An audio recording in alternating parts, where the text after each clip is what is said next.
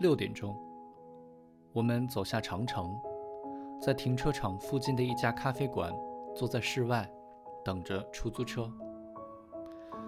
车迟迟不来，一杯咖啡还没喝完，刘伟又坐不住了，想在周围转转。苏妍也想多拍几张照片。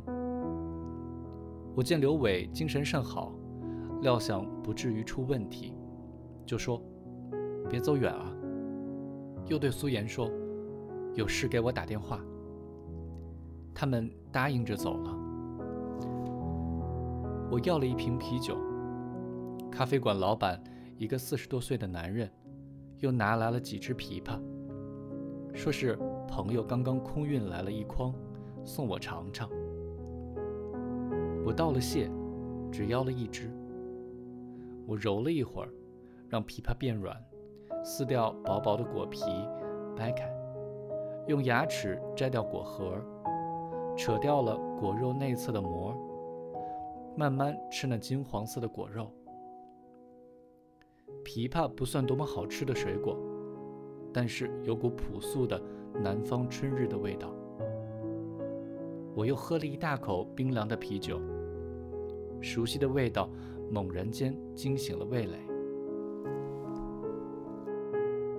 这是我将近两年来第一次喝酒。就在这时候，一个星期以来失眠积攒的困意，如浪涛一般劈头盖脸的打了下来。我刚刚来得及放下酒瓶，便打起了瞌睡。也许睡了十分钟，醒来之后，我半躺在椅子上，如获如失，体味着一种短暂的。仿佛从另一个世界归来的怅然，我惊讶地看到天色正在慢慢黑下来。有一会儿，我不知道这是什么地方，直到现实感浮现。逐渐的，我了然于胸，这是长城脚下，时间是二零零八年四月。面前摆着枇杷和啤酒，我是夏冲。我咬着剩下的一半枇杷果肉，吸吮着淋漓的果汁，又喝下一口啤酒。我就像只有最后一刻钟生命的人那样，贪婪地品尝着啤酒，混合着枇杷果汁的味道。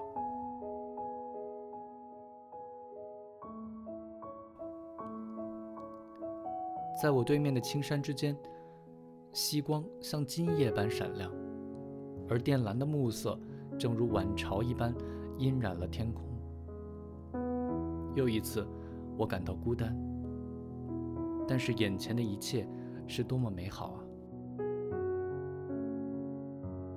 我是那么的想把这么多年来耳闻目睹的一切，这浮光碎影，这寒来暑往，这生命本身一般由弱而强，又盛极而衰的晨昏变化，讲给什么人听？可是欣然语闻的人已在远方，魁违久矣。我只好缄默不言，哭对晚天。就好像又一次置身于鸭绿江街过道上方的悬空的小衣柜里，那令喉头干涩的惆怅感又来了。我的目光追寻着表弟和他的妻子所在的方向，可是他们不在那里。晚霞中，一棵棵槐树静默着，微风震颤着花簇，天空昏黄，真实的世界正在从我身边退去，如冰雪消融。懒洋洋的轻松感像浴缸里的温水一般包裹了我。往事并不是像一列高速火车那般直冲过来，而是安然地浮现。我置身于一个没有时间的永在的世界，在这里，一切人类故事都停了下来，战争、挞伐、饥馑、极易，一无所有，只有安宁。我看到停车场里有人正在驶离，红色的尾灯闪烁着，在毛茸茸的山岭间，古老的歌声隐隐传来。满族骑兵们正在调转马头，驰向远处的崇山峻岭，而明朝的兵勇们正在回到南方乡村的路上。那是陌上少年的寂寥歌声。曾经活过的，正在活着的，将要活过的少年们，正在又苦又香的花蕾间一一闪现身影。他们要去的，也是我将所往的地方。至于真实世界，除了面前的啤酒、墨绿色的玻璃瓶子、躺着水珠，我已经一无所见。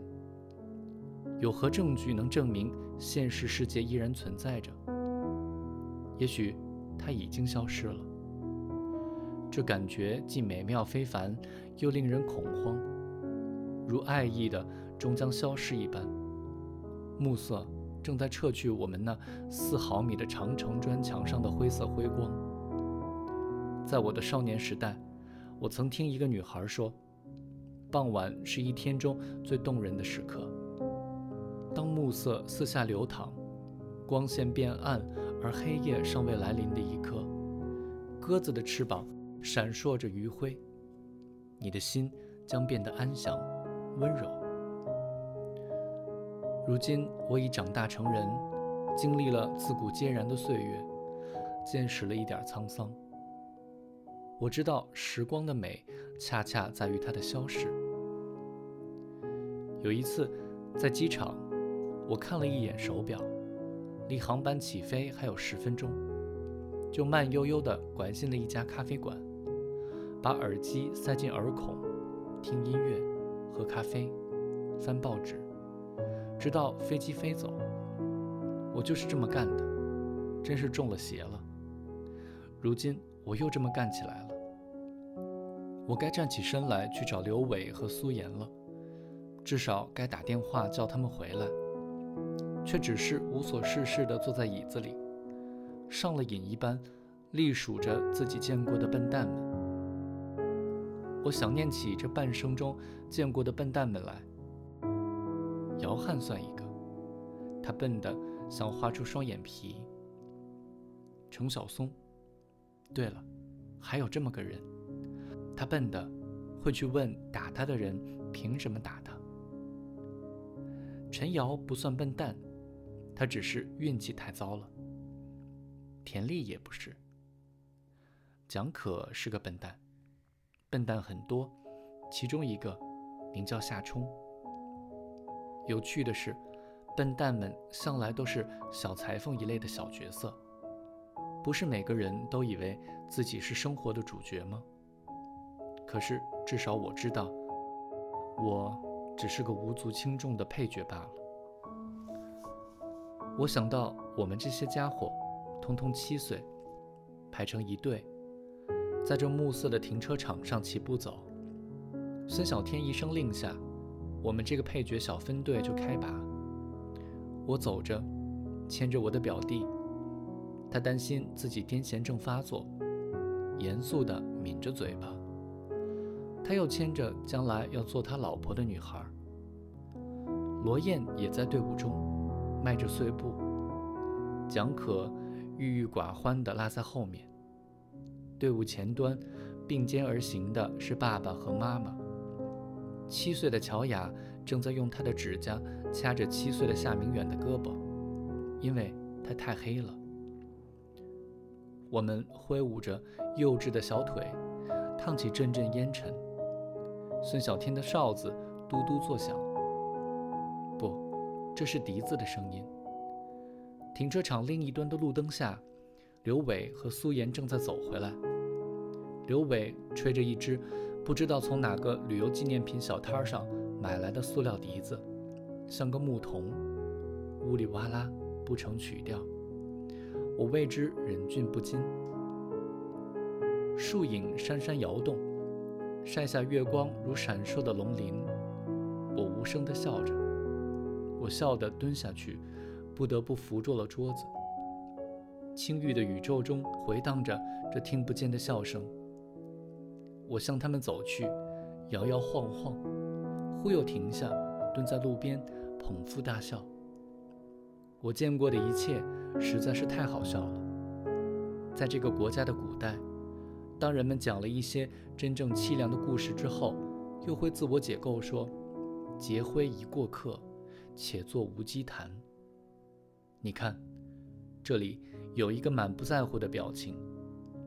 我也有一个这样的表情。我见过的一切都太幼稚又太老套了，太凄楚又太滑稽了。可是最终，这一切又太深奥难解了。我正是被这深奥难解逗笑的。这就像一只蝉，当它还年轻，还是个少年，在旧时一个下午畅游了郭守敬等人精心设计的北京城，看到碧瓦飞蒙。城叠高耸，朝中熙熙，皆为利来；宫中攘攘，皆为利往。看到人们的事业是如此庄重而难解，便不免甩出一串戏谑的鸣叫。那就是他在掩口狂笑。我也是这样笑过之后沉默下来的。我悄无声息，泪光闪闪。从今而后，想必还是要开口才能应付。可是夏冲只想闭口不言，在这晚来时候。